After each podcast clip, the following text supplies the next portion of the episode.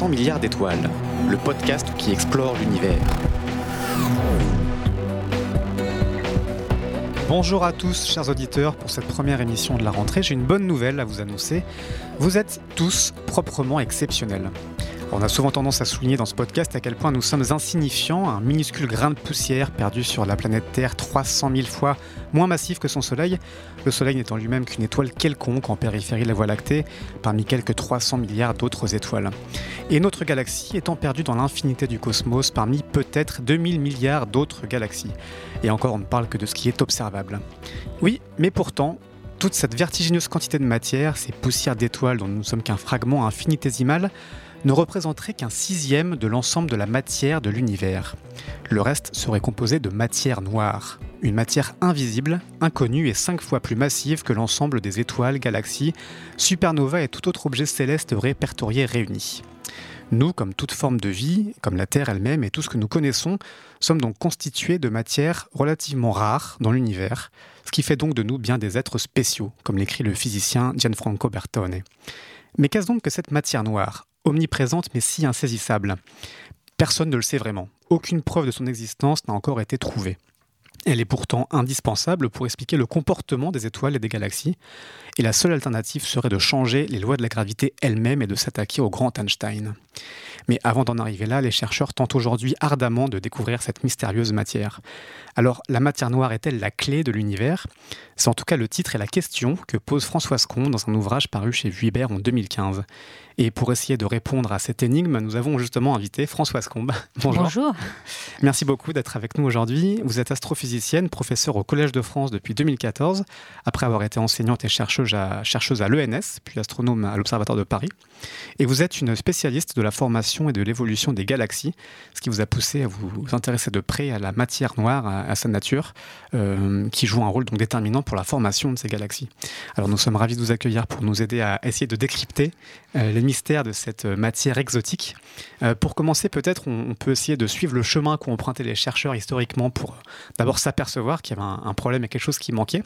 Euh, dans la galaxie, alors il y a eu dès le 19e siècle des gens qui ont parlé de, matière sombre, et puis on se rend compte qu'il y a un problème notamment dans la vitesse, c'est ça, des, galaxies. Voilà, des galaxies, surtout dans les amas de galaxies. Le premier qui a eu cette idée de parler de matière noire, c'était Fritz Zwicky, mhm. qui était un astronome suisse, mais qui a fait toute sa carrière aux États-Unis, en Californie. Il avait eu l'idée de Là, c'est les années 30, c'est ça C'est 1934, 37 même, euh, ses premiers papiers. D'accord. Et il avait eu l'idée de regarder la vitesse des galaxies par effet Doppler, hein, avec des raies euh, euh, spécifiques de ces galaxies. Donc on a un effet Doppler comme les radars qui mesurent la vitesse des voitures hein, mhm. par cet effet Doppler. Et donc il avait eu une surprise de voir qu'elles allaient très très vite, 1000 km par seconde, et que toutes ces vitesses ne correspondaient pas du tout à la matière que l'on voyait dans l'amas de galaxies. Alors c'était l'amas de Coma, un des plus proches, qui était tout à fait à l'équilibre. Donc il avait remarqué ces vitesses de 1000 km par seconde. Mhm.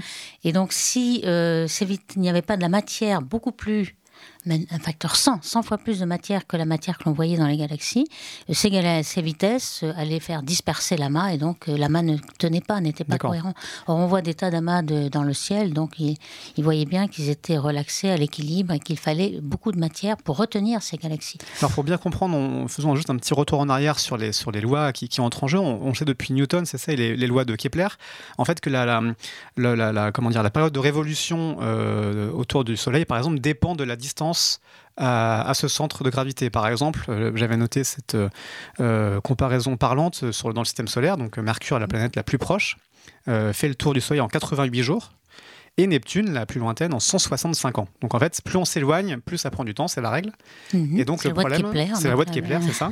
Donc c'est par rapport à cette loi-là qu'on disait la, les, les, étoiles en périphérie d'une galaxie ou les galaxies au sein d'amas devaient avoir une certaine vitesse.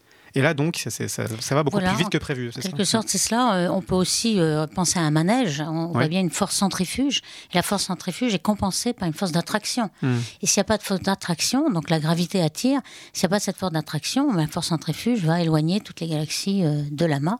Donc il faut une force d'attraction bien supérieure à celle que, qui représente les galaxies visibles. Hmm. Donc avec la, matière qu'on voit, les galaxies devraient s'échapper de l'amas, et ça devrait Exactement. la vitesse, les forces centrifuges de cette vitesse devraient Hmm. éclater très rapidement.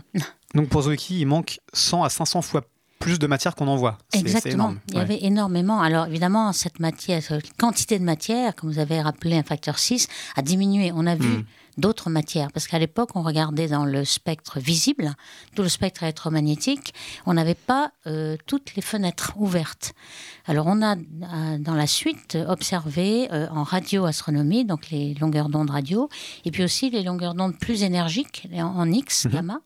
Donc les rayons X nous ont dit que, par exemple, dans la de coma, il y avait énormément de gaz très très chaud, 100 milliards de degrés, et qui nous donnent beaucoup de de matière en fait, hmm. sous forme de gaz. C'est un gaz qui n'est pas, lumineux, mais qui est un gaz assez ordinaire en fait. il est lumineux, mais en rayons X pas. En, la lumière n'est pas visible par l'œil, hmm. mais c'est de la lumière quand même. Donc, il émet, mais euh, il fallait avoir le détecteur en rayons X pour le voir. Et donc on a vu tout d'un coup qu'il y avait dix fois plus de masse dans le gaz très chaud que dans les galaxies. Donc il y a un rapport 10 que Zwicky n'avait pas vu. On a trouvé une partie de la matière noire dans la matière euh, ordinaire qui n'était juste pas visible pour nous. Hmm. Donc c'était pas vraiment de la matière noire. En fait, elle est, elle est très brillante, mais on n'avait pas la fenêtre électromagnétique pour le voir. Hmm. Il, y a, un autre phénomène qui nous a permis de, voir qu'il y avait de la matière manquante, c'est ce qu'on appelle l'effet de lentille gravitationnelle.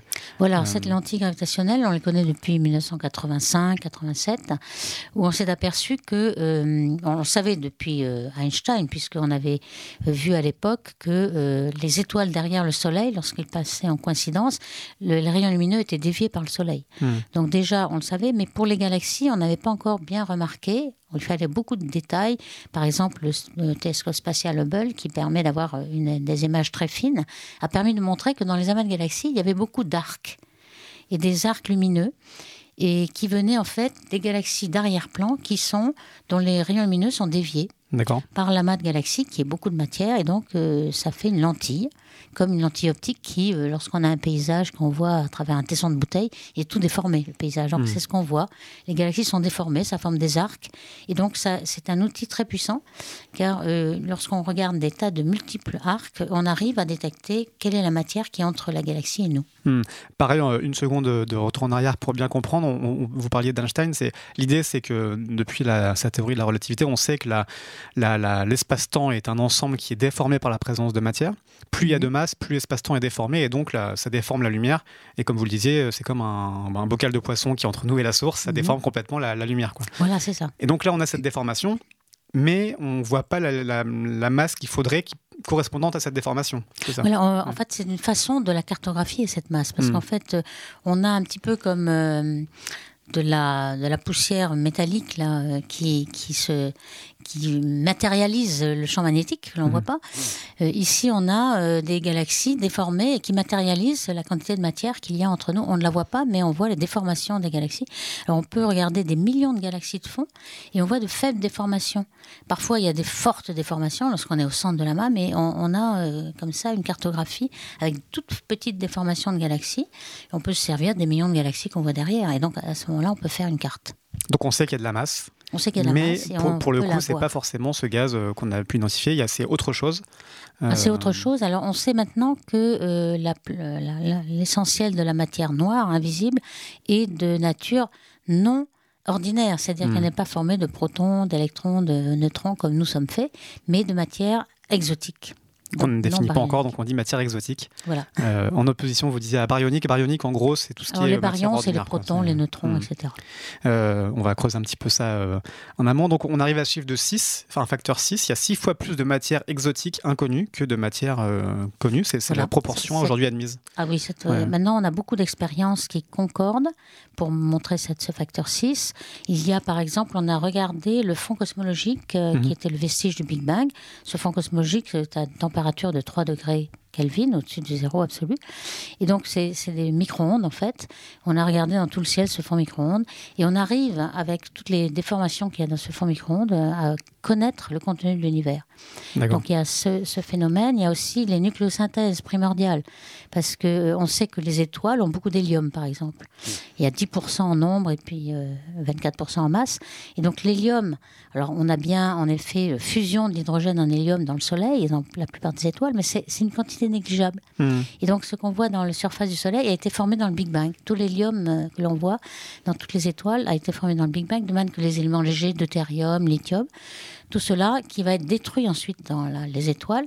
On sait que ça vient du Big Bang et on, on a une quantité de 5% du contenu total de l'univers qui doit être dans cette matière ordinaire. Mhm. Sinon, on n'aurait pas du tout l'abondance de l'hélium et de deutérium qu'on voit dans les étoiles.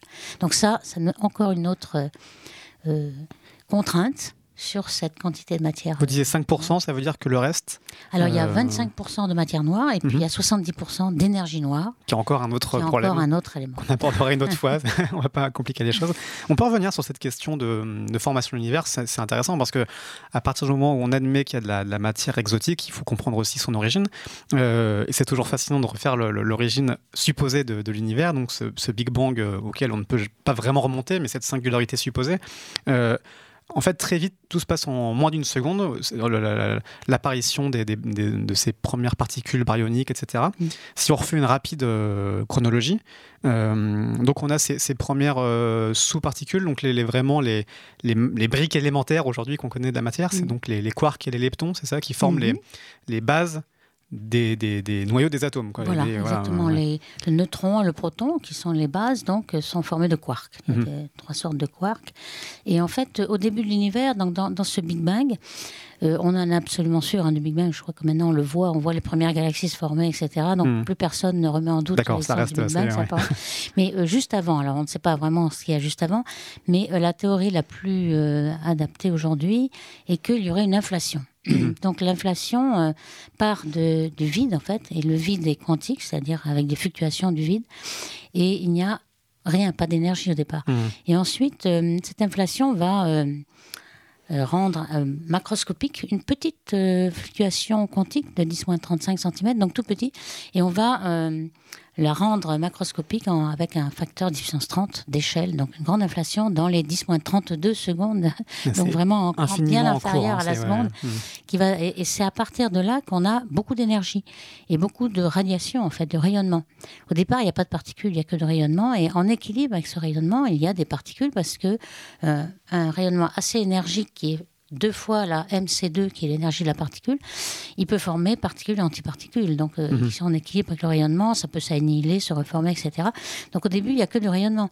Et puis peu à peu, l'univers en expansion se refroidit par expansion. Et puis le photon va euh, avoir de moins en moins d'énergie et puis il va traverser le seuil de MC2 et donc la particule va être obligée de se, se former. Se matérialiser. ça, matérialiser. ouais. Mhm. Et en fait, euh, il pourrait y avoir euh, égalité matière-antimatière. C'est ce qu'on a pensé au départ. Et à ce moment-là, tout s'annihile et il n'y a plus rien aujourd'hui. Mais Hmm. en fait, il y a un, là, petit, ouais. petit- un tout petit, tout petit euh, euh, asymétrie de 10 moins 9, c'est-à-dire un milliardième, plus de matière que d'antimatière. Et c'est pour ça que nous sommes... On est le fruit d'un milliardième de cette euh, Voilà, opération. Nous quoi. sommes le fruit de ça. C'est hallucinant, ça va, ça va très très vite. Vous disiez, c'est à moins 30, 10 puissance moins 32 35 secondes, oui. moins 32 secondes. Que tout ça, donc c'est le- l'espace-temps lui-même qui se dilate et qui permet cette apparition de, de la matière. Et puis ensuite, ça prend un peu plus de temps. C'est en, en un quart d'heure, 3-3 minutes que Voilà, on a, on a ce qu'on appelle la nucléosynthèse primordiale. Mhm. Donc ces briques élémentaires dont, dont on parlait, les quarks et, et les leptons, se regroupent pour former euh, donc le- le- la base des noyaux des atomes, les, les neutrons et les protons. Et là donc on a cette, euh, cette apparition de matière. Est-ce qu'on sait ou est-ce qu'on suppose à quel moment là-dedans intervient l'apparition de la matière noire? Est-ce que- est-ce qu'elle apparaît au même moment ou est-ce que... La matière noire, c'est c'est même avant. hein, euh, Hmm. Oui, c'est ça. La matière noire, on ne sait pas quelle est la masse, en fait. hein. Donc, euh, aujourd'hui, euh, entre 10 moins 22 ou 10 puissance 22, enfin, il y a 50 ordres de grandeur d'un bout à l'autre. Mhm. Donc, tout dépend, euh, justement, le MC2. Parce que si c'est en équilibre. euh, alors, MC2, les ma- donc c'est la masse, enfin la c'est la- la- l'équation de- d'Einstein. hein, voilà, la- l'énergie l'énergie égale la masse est égale à et la- MC2, et la hein, E lumière au égale à carré. MC2. Et donc, euh, on ne sait pas du tout quelle est cette masse. Donc, évidemment, la matière noire va exister même avant Hmm. probablement, mais euh, peut-être en équilibre avec le rayonnement. En fait, euh, ce qui se passe, c'est que euh, les particules de matière noire que l'on supposait jusqu'à présent, elles sont neutres et elles s'annihilent, elles sont leurs propres antiparticules, donc elles s'annihilent Hmm. entre elles.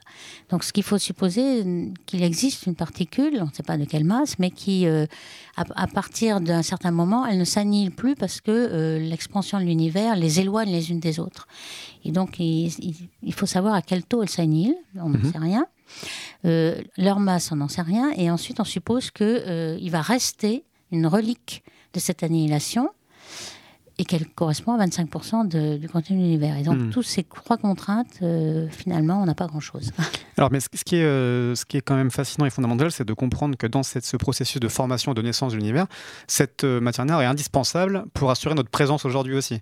C'est-à-dire Oui. qu'il y a, hum, après ces, ces petites étapes qu'on a mentionnées, il y a ce, ce quart d'heure qui permet la création des, des, des noyaux des atomes. Et ensuite, ça prend un peu plus de temps, 380 000 ans ou 400 000 ans, grosso modo, pour que euh, les, ces noyaux euh, attirent les électrons. Vous me dites si je fais pas d'erreur. hein. Euh, et et c'est à ce moment-là que donc ça, ça lu- ça libère la lumière qui peut se propager dans l'univers. Les photons peuvent, euh, puisque le- les, les atomes sont formés, ça libère les, pro- les photons. Mhm. Et c'est là qu'on voit ce dont vous parliez, ce fond diffus cosmologique qu'on peut aujourd'hui photographier en quelque sorte, et qui nous montre la première image qu'on a de l'univers. C'est une image qui date de 380 000 ans après le début de l'univers. Mhm. Et donc ce fond diffus cosmologique qui est disponible partout euh, sur Internet, Mhm. on voit que la masse n'est pas homogène. Euh, la masse s'est Mhm. distribuée de façon euh, déjà un peu éparpillée. Mhm. En toute logique, ça ne devrait pas être le cas. La masse devrait être homogène. Donc il y a cette, Oui.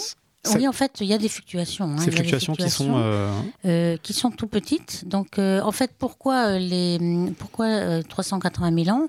En fait, c'est simplement une expansion. On sait que la température décroît et qu'elle devient égale à 3000 degrés à cette époque-là, D'accord. 380 000 ans. 3000 degrés, c'est la température à laquelle, justement, euh, le l'ion, hydrogène, électron, proton se recombinent. Donc, c'est juste une question de température. il fait assez froid pour On- que il ça. fait voilà. assez froid pour que ça revienne. Et en effet, ça, l'interaction entre la matière, le plasma, euh, donc euh, ionisé, et les photons euh, ne se fait plus, donc euh, avec, le, avec la- les atomes neutres. Alors. euh, pourquoi euh, il y a des fluctuations Et ça, maintenant, on le sait justement avec la théorie de l'inflation dont on parlait tout à l'heure. Mhm. Euh, les fluctuations quantiques nous sont une source de fluctuations. Mais en fait, elles sont très très petites. Et en effet, on mesure dans ce fond euh, cosmologique, dans le fond micro-ondes, des petites fluctuations, mais de 1 100 millième, donc D'accord. 10,5. Hmm. Et elles sont très très petites. Et c'est pour ça qu'au début, on ne le, voyait pas. On pensait qu'elles seraient plus grandes. Et normalement, euh, l'effondrement de la matière pour former des structures, des galaxies, etc., par gravité, c'est la, la simple gravité, elle est quand même euh, très compensée par l'expansion. Hmm. Et donc, euh, il y a une bataille entre euh, l'expansion et l'effondrement gravitationnel. Et euh, on peut montrer que euh, ça croît comme la, la, la température. En fait, on a 3000 degrés et on a aujourd'hui 3 degrés. Hmm. Donc, on a un rapport 1000. Et la quantité de, de, de densité, de contraste de densité ne peut croître qu'un facteur 1000. Or, on a euh, un cent millième. Donc, euh, s'il n'y avait que de la matière ordinaire, on n'arriverait pas à former des galaxies aujourd'hui parce qu'il faudrait un contraste 1 au moins entre la- le vide et la matière. Donc en gros, la- la- la- pour compenser la- la- l'inflation, enfin pas l'inflation, mais l'expansion de l'univers, Mhm. euh, sans la matière noire, il n'y aurait pas eu le temps pour cette matière de s'agréger en étoiles Voilà, et on ne serait pas non plus là pour en on parler. ne serait pas là. Donc pour avoir euh, cet effondrement de matière qui, de, de gaz diffus ou de nuages Mhm. euh, forme les étoiles, il- cette matière noire Il est fallait aussi que la matière noire Ouais. soit euh, commencer l'effondrement avant. Hmm. Ouais. Parce que là, euh, auparavant, avant 380 000 ans, euh, l'effondrement ne pouvait pas avoir lieu. Il était euh, arrêté à cause des photons qui étaient en équilibre avec la matière. Mais euh, les photons n'interagissent pas avec la matière noire puisqu'elle est invisible, il n'y a Mhm. aucune interaction. Donc la matière noire s'est- commençait à se concentrer et faire des petites galaxies noires en quelque sorte, des, des puits de potentiel. Et une fois que les, pho- les photons et la matière se découplent, la matière ordinaire peut tomber dans ces puits de potentiel, dans ces galaxies préparées. On a préparé le lit des galaxies déjà. Mhm. Et donc, on a des puits de potentiel qui, qui sont formés avant. Des galaxies noires, ça veut dire que c'est cette matière noire qui, sans qu'on la voit, forme, forme exactement ce qui s'est formé Voilà. ensuite avec la On, matière a- on ordinaire. appelle ça un halo noir. Et ensuite, euh, la matière ordinaire peut tomber là-dedans. Alors, J'aime bien une expression que j'ai vue euh, beaucoup passer. On parle d'échafaudage cosmique. C'est- assez Oui, joli, c'est ça. C'est que la, sorte, ouais. la matière noire a fait vraiment les fondations Voilà. qui donnent une carte de où, où aujourd'hui se situe la matière euh, dans l'univers. Voilà. Et donc cette matière noire se forme aussi de façon inhomogène. Finalement, la distribution qu'on voit sur ce fond diffus cosmologique, est-ce que ça donne une carte de la distribution de la matière noire Oui, elle-même oui, Ouais. oui, parce qu'en fait, euh, ce sont des fluctuations. Euh, Alors, les fluctuations euh, que l'on voit euh, aujourd'hui dans le fond micro-ondes, elles sont, elles sont un petit peu dues aux ondes acoustiques. En fait, le, les- les- le rayonnement et la matière étaient en équilibre. Elles ne pouvaient Mhm. pas s'effondrer parce que justement, il y a un couplage très fort entre les photons et la matière. Et donc, il y avait des ondes acoustiques. Donc, ce qu'on voit, en fait, quand on regarde un peu la, la puissance de ces fluctuations en fonction de leur taille, ce sont des ondes. Hmm. Et c'est des ondes sonores. Et on a une, une très, très. Beaucoup d'informations dans ces ondes sonores parce qu'on a un petit peu une règle standard de, de taille euh, Hmm. Et en fait, la, matière noire, euh, en effet, c'est un peu les mêmes fluctuations. Donc elle s'effondrait bien plus tôt, mais elle a les mêmes. D'accord. Donc on a cet échafaudage cosmique qui donne aujourd'hui la, la, la forme de l'univers qui est, qui est aussi assez, euh, assez folle, assez, assez jolie. On en avait parlé dans un autre podcast avec euh, Jean-Philippe Usan. Ça ressemble finalement aux images qu'on a du cerveau humain avec ses réseaux de neurones. on a des filaments. Ces filaments, ces, ces amas. Une d'araignée en quelque. Ouais, ça fait aussi ce qu'on appelle une éponge cosmique. Ça fait des espèces vraiment de, structures assez hallucinantes euh, de distribution de, de, la matière, donc de, de gaz et de, de matière noire. Et, de matière noire. Mm. Et de, voilà. ce qu'il faut aujourd'hui, si on fait le bilan de la matière, on a donc, alors hors énergie noire, si on prend que la matière, 85% environ de la matière est, composée d'énergie noire, de, pardon, de matière noire. Euh, mais ce qui est aussi étonnant, c'est que seul 1% est constitué d'étoiles et donc de, nous, euh, nous compris.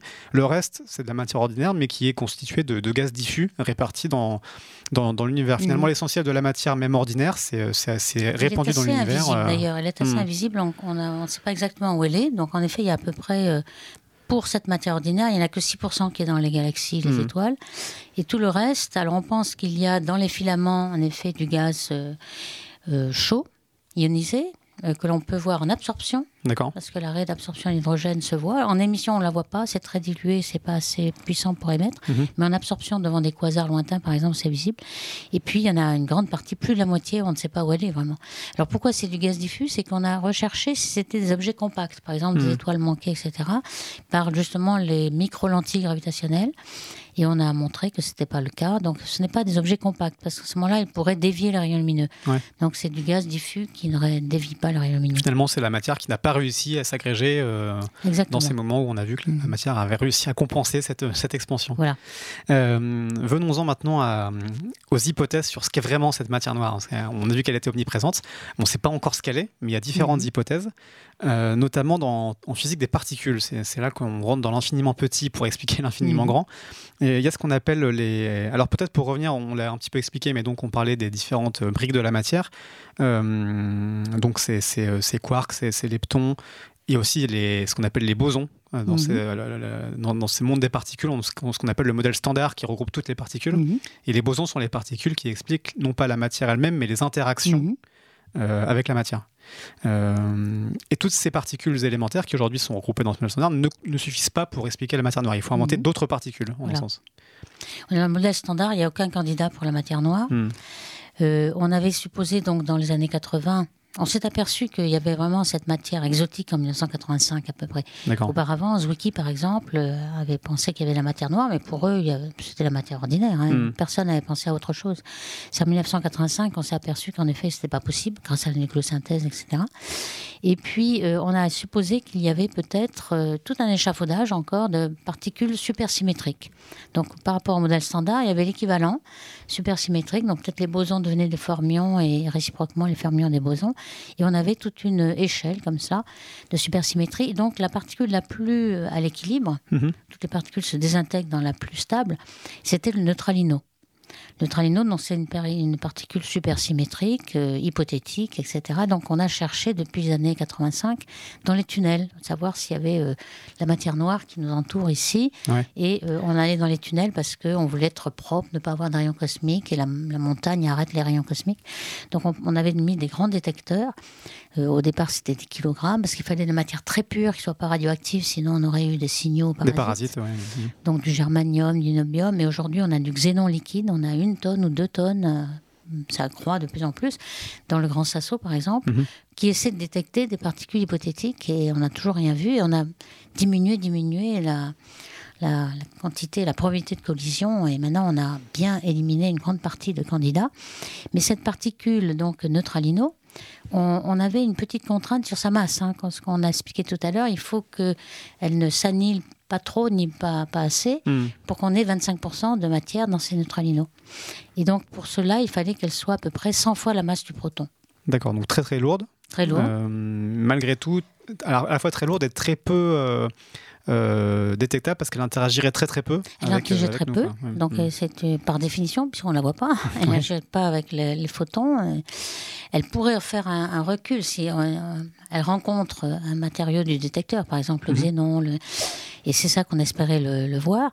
Mais euh, cette masse-là, on a essayé de la fabriquer dans les accélérateurs. Donc le CERN, on a un collider de protons, un LHC. Mhm. Et donc on, fait arriver deux protons avec beaucoup d'énergie. Et on a assez d'énergie, comme au début de l'univers, pour faire un rayonnement tel que euh, est égal à deux fois mc2, m étant 7, 100 fois la masse du proton. C'est assez hallucinant hein, pour ceux qui ne connaissent pas le, LHC. C'est 27 km de diamètre. un énorme euh, anneau mhm. enterré sous terre euh, où on accélère donc des, protons, des particules. La, comparaison est souvent donnée, je la trouve assez, assez rigolote. Un proton, donc infiniment petit, à l'énergie d'un moustique en vol. Voilà. C'est dire la puissance de, de, la vitesse de cette particule. Et donc en faisant rencontrer deux protons, on les subdivise en plein d'autres particules élémentaires. Et c'est ces traces-là qu'on tente de détecter. Voilà, euh, c'est ça. On a, on a assez d'énergie pour pouvoir créer particules, antiparticules euh, mm. de n'importe quelle masse. Par exemple, en 2012, on a vu le boson de Higgs qui avait justement 125 fois la masse du proton mm-hmm. et qui est, très instable. Hein. il dure une nanoseconde. Donc on l'a vu. Et puis on a euh, regardé toute la gamme d'énergie autour, elle passait dix fois au-dessus, et on n'a pas vu cette particule qui devait faire à peu près la masse du boson de Higgs et qui devait être euh, très stable puisqu'elle dure depuis 13 milliards d'années.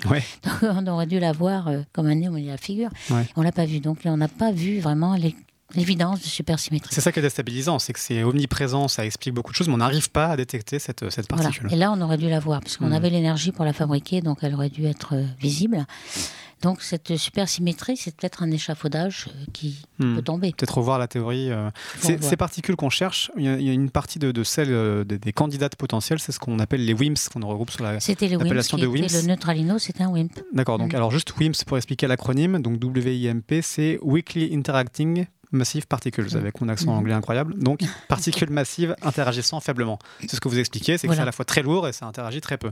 Euh, et c'est assez hallucinant parce que du, coup, euh, dans ce qu'on suppose être la matière noire, donc omniprésente, euh, euh, on pourrait par exemple être traversé, j'ai trouvé différents chiffres, mais grosso modo, chaque centimètre carré de, cette feuille ou de cette table sur laquelle euh, on est serait traversé par 30 000 particules de matière noire par seconde. Mhm. C'est vraiment omniprésent. au moment où on parle, tout le monde est traversé par cette matière, mais qui n'interagit pas. Donc on ne s'en rend pas compte. Voilà. et elle file très vite. à, 100 km par seconde, c'est ça à peu près On n'en sait rien en fait. On, peut penser à la vitesse du Soleil par exemple. Mhm. La vitesse du Soleil dans, dans la Voie lactée, c'est 200 km par seconde autour du, de la, du centre de la galaxie. Mhm. Mais on sait par euh, le fond cosmologique que nous sommes en mouvement, toute la galaxie est en mouvement vers le grand attracteur avec 600 km par seconde. Donc euh, mhm. si la matière noire elle est dans le référentiel au repos, on pourrait très bien avoir 600 km par seconde. C'est pour ça qu'on tente de la détecter, de détecter, ce passage de, vent de, matière noire. Mhm. Euh, euh, donc oui, surtout de voir euh, la périodicité à l'année, puisque finalement mhm. d'un côté on va dans un sens et dans l'autre. C'est cette fluctuation qu'on essaie de voir, parce que finalement dans l'absolu c'est difficile de le voir. C'est en, en faisant une différence qu'on va la voir peut-être. Qu'on est dans le sens du vent ou contre le ou face au vent. Quoi. exactement. On, sent, la différence de résistance comme en vélo. Euh, donc il y a ces mystérieuses WIMPs qu'on n'arrive pas à trouver. Donc le neutralino, c'est ça, on est, on est un. C'est le WIMP le plus, euh, le candidat qui depuis 30 ans est recherché. D'accord. Et qui finalement n'est pas là. Hmm. Pour l'instant, on n'est pas là, on n'arrive pas à le trouver. Alors il y a d'autres théories évidemment, du coup ce qu'on appelle aussi les MACHOS, un autre acronyme, euh, pour Massive Compact Halo Objects. Donc là, c'est vraiment une autre théorie. Il n'y aurait pas ces particules euh, nouvelles. Euh, il y aurait alors, ce qu'on appelle enfin, finalement de la matière ordinaire, qui expliquerait aussi, on a cru à un moment qu'on pourrait trouver des planètes un, mhm. non lumineux invisible, des naines rouges, des, objets comme ça, et puis des trous noirs primordiaux. Mhm. Euh, Alors ces machos, euh, euh, on peut dire qu'ils ont vécu puisque c'était dans les années 93. D'accord. D'abord c'est la matière baryonique, on sait que ça ne fait que 5%, donc mhm. ça ne peut pas faire les 25%. Dans la théorie de la formation de l'univers qu'on a expliqué, ça ne peut pas être plus. ça ne peut pas, et en plus on les a cherchés par des objets compacts, on les a cherchés avec les antigravitationnels, les micro-lentilles, et on les a éliminés. D'accord. Donc ces machos ont disparu. Mais alors j'ai vu, est-ce que cette euh, disparition inclut les trous noirs primordiaux? Parce que j'ai vu certains de vos collègues euh, défendre cette théorie. Non, en effet, ça revient de temps en temps, parce qu'en effet, on a détecté des ondes gravitationnelles, mais qui sont mhm. dues à des trous noirs de masse stellaire, qui sont un petit peu massifs, mais c'est un petit peu normal. La fameuse détection dont on a entendu parler avec les, détecteurs LIGO et, Voilà, LIGO, Virgo, en 2015, mhm. 2016. Aujourd'hui, on en détecte un par mois, mhm. par semaine même, de temps en temps. Donc on en a des, des centaines maintenant. Donc... Euh, ces fusions de trous noirs que l'on détecte euh, ne sont que des fusions de trous noirs de masse stellaire, c'est-à-dire la Mhm. fin de vie de masse d'une étoile.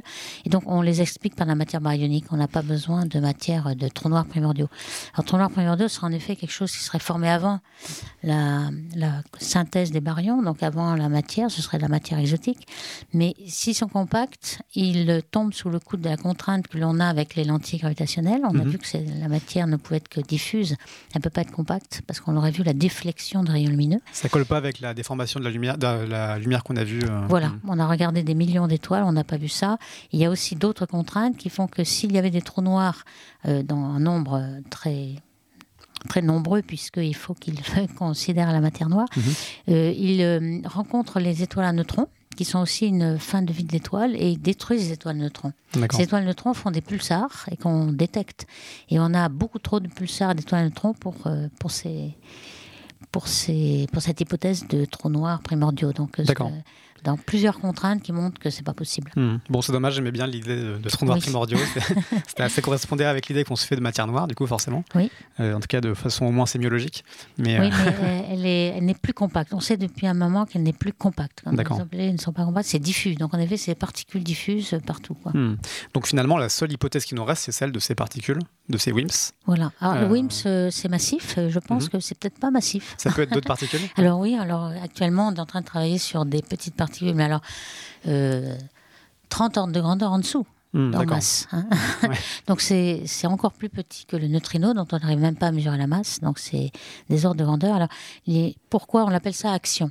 Action, ouais. Mhm. Action ou action euh, comme des actions? Parce que les, les actions, c'était une particule qui avait été inventée pour la conservation de la parité, la conjugation de charges, etc. Donc pour les physiciens des particules. C'est une particule qui entre aussi dans ce tableau de la supersymétrie C'est une particule, non, qui non, a, c'est autre chose. D'accord. C'est autre chose. Mais qui est dans le modèle standard ou qui est. euh, Euh, Alors, il était supposé être là. Mhm. Euh, c'est encore une hypothèse, on ne sait pas. Et en fait, on, on s'inspire de ces actions pour aller bien au-delà.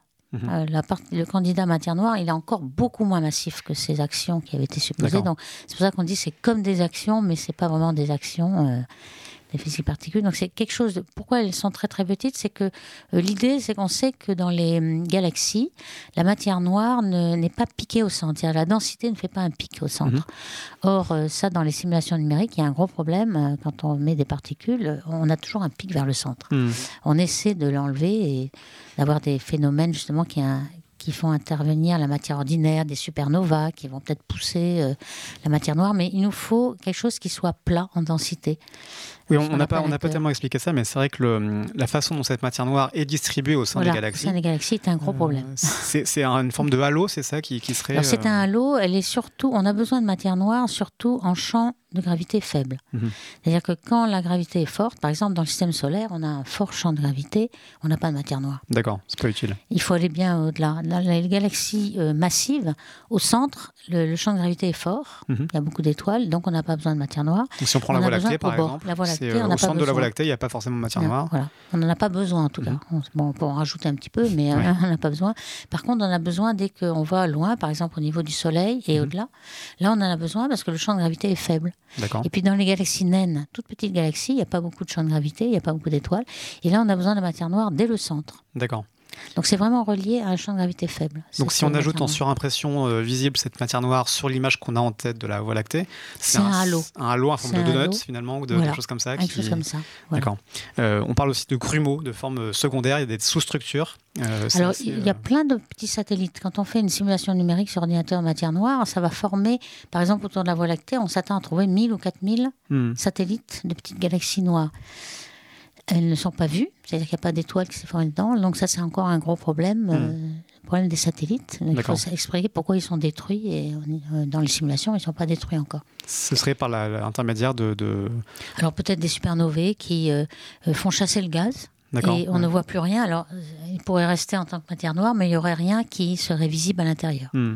Donc c'est une solution qu'on a. On est peut-être entouré de petites satellites noirs, mais sans voir quoi que ce soit dans ces satellites. D'accord. Bon, revenons sur la détection, de la, la quête de, de ces particules. Donc, vous parliez du LHC, qui est une façon de finalement de disséquer la matière pour essayer de trouver cette trace de, de particules manquantes. Une autre méthode, vous l'évoquiez aussi, c'est de se s'en- s'enfouir très profondément sous, sous terre, Mhm. puisqu'on est frappé par ce vent de matière noire euh, à 100, 200 km par seconde Mhm. potentiellement. Et euh, l'idée est donc de se protéger par euh, 1000, 1200, 1400 km de, de- de terre euh, Mhm. sous la surface pour pas que d'autres particules puissent interagir. Voilà. Euh, et donc de, de mettre des cuves géantes de gaz. Donc c'est euh, du, Du xénon, du- xénon qui est assez pur, voilà, Mhm. qui, est, qui est purifié pour qu'il n'y ait absolument rien de radioactif, euh, Ouais. etc. C'est à, Grande Sasso qu'il y en a notamment, en Voilà, Italie où il y a Grand ce, Sasso, ce il y en a, il y en a aux États-Unis aussi, euh, mais en Europe, c'est au Grand Et une Sasso. tonne de, de- comme ça de xénon Voilà, et même plusieurs tonnes maintenant. Plusieurs tonnes. on- pour espérer avoir une interaction avec une particule. voilà. quoi, ouais. Mm. Et ça, c'est censé être. euh, les modèles prédisent que ça, que ça arrive régulièrement et ça n'arrive pas. Ça n'arrive pas. Mm. Voilà. Donc, il y a- il y, a un résultat y a- a un négatif. problème. Donc c'est Euh, c'est pas pour autant qu'on a abandonné. Il y a d'autres euh, moyens de détection. On a essayé de la détecter aussi euh, directement euh, dans l'espace. Il y a des, à bord de l'ISS, je crois, Mhm. des appareils pour détecter. Là, on cherche plus à détecter directement la matière noire, mais son rayonnement. Vous disiez que la matière noire la s'annihile matière ne d'elle-même. rayonne pas. Oui, alors elle s'annihile. Pourquoi elle s'annihile? Parce que donc j'expliquais que dans la- l'expansion de l'univers, elle ne s'annihilait plus pour Mhm. qu'il en reste, sinon on ne verrait plus rien. Ouais. Et par contre, euh, évidemment, là, il y a certains endroits comme euh, les étoiles, les galaxies, où on pourrait la concentrer à nouveau Mhm. et elle pourrait s'annihiler à nouveau. Et donc ça pourrait faire des rayons gamma. Et en effet, on recherche les rayons gamma. On n'a jamais détecté. On a des très très bonnes limites. Mhm. On n'a jamais détecté les rayons gamma. Ou si on détecte des rayons gamma, il y a toujours une source radio, euh, une source euh, en, soit des étoiles à neutrons, soit euh, une source astrophysique qui permet d'expliquer ces, ces rayons gamma. Et donc, il pourrait y avoir d'autres sources de, de rayonnement gamma. pas ah, de rayons gamma, on en a plein, hein, des sources de rayons gamma. Donc, en général, on n'arrive pas à euh, identifier les rayons gamma qui sont dus à la matière noire. Hmm. Euh, J'entendais parler aussi de tentatives pour détecter des ondes gravitationnelles primordiales, mais c'est peut-être lié aux trous noirs dont vous parliez, qui sont plus du tout une non, non, hypothèse. non, non, la, Ouais. la, la zone gravitationnelle primordiale, c'est complètement différent. C'est pour essayer de prouver l'inflation. D'accord. En Hmm. fait, euh, l'inflation, on ne sait pas si elle existe. C'est le principe, euh, l'hypothèse la plus probable Mhm. pour expliquer le Big Bang, etc. Mais euh, l'inflation aurait produit dans, ce- dans cette inflation énorme de 30 ordres de grandeur, Ouais. aurait produit des ondes de déformation de l'espace qui ont une longueur d'onde très très grande qu'on ne peut pas détecter dans LIGO Virgo, Hmm. mais que l'on peut peut-être essayer d'espérer, euh, peut-être avec la- les pulsars, toute une certaine euh, série de pulsars. Le pulsar, qu'est-ce que c'est? C'est une, une étoile à neutrons qui tourne très vite, Mhm. comme un phare, et qui nous donne une période très très très précise. Un comme métronome une- vraiment. euh, métronome. Hmm. On peut montrer qu'il y a euh, 15 ou 16 chiffres significatifs très précis. D'accord. Donc s'il y a une onde gravitationnelle entre le pulsar et nous, ça va le retarder un tout petit peu et on va pouvoir le mesurer. Hmm. D'accord. Bon, là, en fait, on n'est plus vraiment dans la matière noire. C'est plus pour comprendre cette inflation. Voilà. et, euh, Donc hmm. euh, les ondes gravitationnelles primordiales, c'est surtout pour l'inflation, mais pas la matière noire. D'accord. Euh, pour autant, la théorie aujourd'hui, euh, telle que vous nous l'avez euh, expliquée, qui décrit la formation de l'univers et la distribution de la matière, nécessite vraiment cette matière noire, même si on n'arrive pas à la détecter. Non, parce que si la gravité est modifiée, par exemple, Alors, on ce n'a plus besoin. Voilà. c'est- ce que j'allais vous dire. Soit, soit, la, soit la- la- la théorie est juste et il faut trouver cette matière noire, Mhm. soit finalement l'autre option c'est de modifier la théorie. Exactement. Qu'on D'ailleurs, même euh, Zouki ouais. l'avait pensé au départ. hein. Même Mm. euh, lui, il avait pensé, bon, soit il y a des particules de terre noire, soit il y a de la gravité modifiée. Mm. Les deux sont dégénérés complètement. Ce qu'on appelle la théorie monde, notamment, encore un Mhm. acronyme, donc euh, Modified Newtonian Dynamics, Mhm. donc une théorie modifiée de la gravité de Mhm. Newton, qui a été proposée par le physicien israélien Mordehai Milgrom. Euh, et qui lui donc euh, a, osé, a osé attaquer la, la- la relativité d'Einstein Mhm. en disant voilà finalement en fait la théorie n'est pas bonne puisque les observations euh, contredisent Mhm. la théorie. Mhm. Oui, en fait, c'est pas qu'elle est pas bonne, hein. elle est très bonne dans certaines gammes d'échelle Mhm. et de, de gravité.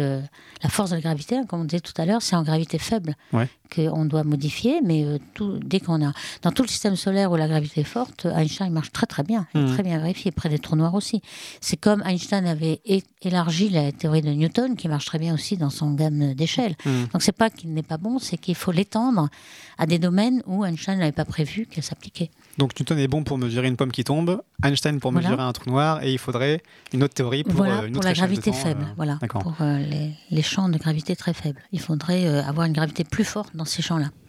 Ça, c'est une, euh, une théorie qui aujourd'hui à les faveurs des, des- des physiciens. C'est, on pense que ça Il n'y a, peut. a euh, pas que celle-là, en fait, il y a beaucoup de théories gravité modifiée, surtout Mhm. que euh, au départ, euh, on n'osait peut-être pas euh, développer ces théories, mais en 1998, donc, on s'est aperçu que l'expansion de l'univers, au lieu d'être décélérée par la gravité, elle était accélérée. Oui. Donc c'est là qu'on a dû inventer cette énergie noire dont on parlait noire, ouais. tout à Mhm. l'heure, avec un effet répulsif. Et là, on est obligé de toute façon de changer la gravité. Hmm. Donc, que le tabou de changer cette gravité est un peu tombé depuis 20 ans, là, et donc On n'a pas le choix. il y a, il y a beaucoup de, de modèles. Mhm. Alors, ces modèles font euh, intervenir une cinquième force, hein, puisque de toute façon, si on modifie la gravité, il faut ajouter un champ scalaire, donc une cinquième force. Mhm. Et on, on le fait de différentes façons. Une force qui serait une- la force répulsive, c'est ça qui expliquerait l'expansion Par enfin, exemple, voilà, c'est ça. ça. Donc, euh, on peut à grande échelle euh, donc avoir cet effet répulsif. On peut avoir euh, aussi un effet euh, euh, attracteur Mhm. en champ faible. D'accord. Et donc, on pourrait. euh, donc, ce, ce- le théorie monde marche très très bien pour les galaxies. Euh, Il y a un petit peu de problème pour les amas de galaxies. Il n'y a pas assez de. On ne peut pas euh, agrandir la gravité assez pour les amas de galaxies. Et puis, on a des difficultés aussi pour le Big Bang au début de l'univers. Donc, euh, c'est pas la. pas encore la finale, panacée, hein. C'est Mm. pas la panacée. Il y en a d'autres qui, se- qui Mm. font aussi un petit peu mieux dans les amas de galaxies et qui essaient aussi de se raccrocher à une unification de la gravité et la mécanique quantique. Donc, c'est peut-être là que va avoir notre, notre D'accord. solution. euh. Euh, oui, parce qu'on dans les multiples théories des cordes, des multivers, etc., on parle souvent de dimensions supplémentaires. Et Oui, alors physiciens- la théorie des cordes, c'est encore autre chose. hein. Mais, euh, bon, Mais, on n'a euh, peut-être pas forcément besoin de, de faire appel à cette théorie des cordes Pour changer la gravité euh, et Oui, je voulais juste euh, faire un aparté quantique. pour préciser que certains physiciens disent qu'on ne trouve pas les particules manquantes Mhm. parce qu'elles seraient dans des dimensions, euh, d'autres dimensions auxquelles on n'a pas accès. Mhm. Elles seraient présentes, mais on serait voué à ne pas pouvoir les détecter. Voilà, c'est Ce un qui reste peu notre compliqué. hypothèse, euh, une hypothèse compliquée en science puisqu'il n'y a pas de moyen de la vérifier. Voilà. Cette théorie monde, il y a aussi un argument logique que j'aimais bien parce que comme c'est juste de la logique, il est compréhensible par, par tout le monde, Mhm. qui, qui limitait cette théorie, c'est de dire que finalement, si, si on fait le choix de changer la, la loi de la gravité et de, supprimer la matière noire, de se contenter de la matière euh, euh, ordinaire, ça ne marchait pas forcément puisque la déformation de l'espace qu'on constate avec ces lentilles gravitationnelles indique que c'est pas la distribution de la matière telle qu'on la voit qui permet cette déformation, qu'il doit y avoir de la masse ailleurs. Et donc, il y a ce problème-là de, qu'on constate qu'il y a de la masse ailleurs qui doit être présente. Et donc, modifier la loi de la gravité suffirait pas forcément. C'est ça Si, si, Ouais. non, ça marcherait aussi, hein, parce que c'est D'accord. c'est les complètement de cette théorie Non, qui, qui ça, mais Non, c'est euh, la théorie monde, justement, a été euh, élargie pour prendre en compte les lentilles gravitationnelles. C'est-à-dire, euh, euh, il y avait une théorie covariante Mhm. qui remplaçait la relativité générale et qui élargissait, euh, qui s'appelait TEVES, donc tenseur, vecteur, scalaire. Donc il y avait un champ scalaire, un champ vectoriel, etc., qui rendait compte de toute la déviation de rayons lumineux et qui. euh, Alors c'est ça le problème, c'est que soit on rajoute de la matière, Mhm. que ce soit pour euh, faire tourner les galaxies ou que ce soit pour dévier le rayon lumineux, c'est pareil. Ouais. Soit on rajoute de la matière, soit on change la gravité. Et la gravité, si elle est plus forte, elle pourra, pour le même euh, baryon, euh, dévier beaucoup plus les rayons lumineux parce Mhm. qu'on l'a un petit peu augmenté dans les champs faibles. Qu'est-ce que préfèrent les physiciens aujourd'hui? Il vaudrait, il vaudrait mieux trouver une nouvelle particule ou trouver une nouvelle théorie? Eh bien, on est un peu agnostique. hein. On attend de la trouver, cette particule. Si on ne la trouve pas, il faut bien se résigner à changer la gravité. Parce Ouais. que... Je dis ça parce qu'on entend, souvent le débat de euh, une, une théorie est quand même préférable à, à une découverte aléatoire parce que la théorie permet de prévoir des choses. Si on a une nouvelle théorie, on peut, on peut faire des prédictions sur la théorie nous dit qu'on on devrait trouver telle chose et donc on peut la Mhm. chercher. Oui. Finalement, si on en est réduit à, à attendre une détection de, de particules, on peut plus prévoir. Voilà, exactement. Enfin, euh, il faut quand même. euh, c'est possible hein, qu'on la détecte cette particule. Enfin, Mm. J'en sais rien. hein. Pour l'instant, on parlait tout à l'heure de particules de toute, toute, toute faible masse. Donc, euh, celle-là, on- ne pourrait pas la détecter. Elle est Ouais. trop massive. Et donc, euh, il y a quand même des endroits où on va être un petit peu. On va prendre du temps à, à éliminer ces Mm. théories parce que on peut essayer de regarder ce qu'elles prédisent dans la formation des galaxies. Si ça marche jusqu'au bout, et peut-être elles seront éliminées à ce moment-là. Hmm. Mais pour la détecter, ça va être très difficile. Il y a d'autres d'autres théories euh, alternatives de, justement qui permettent de, de comprendre cette euh, répartition de matière que la théorie monde, ce n'est- c'est pas la seule? Oui, oui, oui, il y a d'autres euh, modifications de gravité. Mhm. Donc, euh, par exemple, euh, il y a celle de Eric Verlinde qui propose euh, et qui revient à un monde pour les galaxies d'ailleurs, c'est pour ça qu'elle marche très bien, et qui propose que la gravité ne soit pas une déformation de l'espace, Mhm. comme euh, on le sait dans la relativité générale, mais soit une force émergente.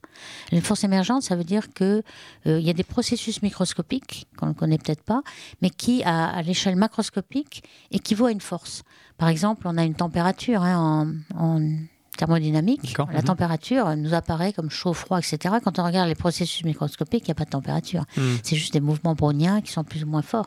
Donc on voit bien que les processus microscopiques peuvent apparaître à l'échelle macroscopique comme quelque chose de nouveau qui émerge, comme la Mhm. température émerge. Et là, on pourrait dire qu'il y a une maximisation d'entropie à petite échelle qui fait que euh, à grande échelle, ça nous fait une force. D'accord. Finalement, ce serait une force secondaire issue de... de, Voilà, issue de processus hmm. microscopiques. Et donc, euh, il propose que euh, cette entropie soit due à l'intrication quantique. Donc on, mhm. sait qu'elle a été vérifiée en laboratoire, hein, deux particules qui interagissent et puis ensuite elles s'éloignent. Elles sont toujours imbriquées entre elles. Hmm. C'est assez hallucinant. C'est assez euh, hallucinant parce qu'on l'a vérifié jusqu'à 100 km de distance. Euh, on mesure d'un côté et ça, ça restreint Sans qu'il y ait d'échange entre les deux. Sans qu'il y ait d'échange entre les deux. On est dans la métaphysique presque. On ne sait pas trop peu, oui, c'est un peu paradoxal, mais hmm. si on se sert de cette intrication, on peut avoir une entropie comme ça d'un processus microscopique qui équivaut à une force de hmm. gravité à grande échelle. Et par là, il, arrive un petit peu à reproduire monde et puis euh, à mieux se comporter dans les amas de galaxies. Hmm. Ça voudrait dire qu'on résolverait cette, euh, euh, ce problème d'unification des, théories. On n'aurait plus besoin de la gravité, donc on aurait une théorie unifiée finalement de quantique. Voilà, ce serait une, une proposition. Bon, pour l'instant, c'est à l'état d'hypothèse hmm. toujours, hein, mais c'est une des alternatives, par exemple. Ce qui fait la, l'attraction pour de telles théories, c'est sa simplicité, c'est assez euh, étonnant en science, souvent on est attiré par les théories euh, les plus simples, les plus belles. Il y a cette mhm. dimension esthétique qui entre en jeu. Plus une théorie est, simple, plus elle est réputée être euh, crédible. Oui, parce qu'en effet, il y a le rasoir d'Occam aussi qui mmh, vaut mieux simplifier. quelque chose de très compliqué. Surtout, plus il y a de paramètres libres, mhm. et plus c'est un petit peu improbable, parce qu'on on peut faire tout ce qu'on veut avec des paramètres libres. Mmh. Si on en a 25, 26, par exemple, la théorie des cordes, on pourrait en avoir énormément de paramètres. Ça commence à être improbable. Oui, c'est comme la, définition du système solaire fait par euh, le système euh, aristotélicien, où on a besoin de, tonnes de courbes secondaires pour expliquer le mmh. mouvement des, planètes, des épicycles, pour expliquer un, système qui est centré sur la Terre. Finalement, on, a, choisi le, système avec le Soleil au centre parce qu'on s'est rendu compte que c'était plus simple. Beaucoup plus simple. Et comme c'est plus simple, c'est plus vrai. Voilà. Ça, ça se vérifie toujours, ça Oui, oui, c'est toujours vrai comme ça.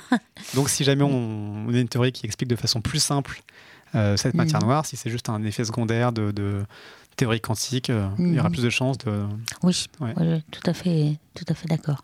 Donc euh, cette matière noire est peut-être euh, aussi la clé pour simplifier la théorie et réunir finalement ce, graal de la physique, réunir, la, mécanique quantique, et la gravité. Oui, ça c'est un gros problème. Bon, parfait. Bah, écoutez, merci beaucoup. On va rester sur cet espoir et ce, graal de la, physique. Peut-être que la matière noire nous aidera à, résoudre tout ça. Merci beaucoup, Françoise Combe, de bah, nous avoir aidé à comprendre les mystères de la, matière noire. Merci à Romane Munier aussi, qui nous aide à réaliser cette émission, qui réalise cette émission. Et à, bientôt à tous. On se retrouve le mois prochain pour une nouvelle euh, exploration de l'univers.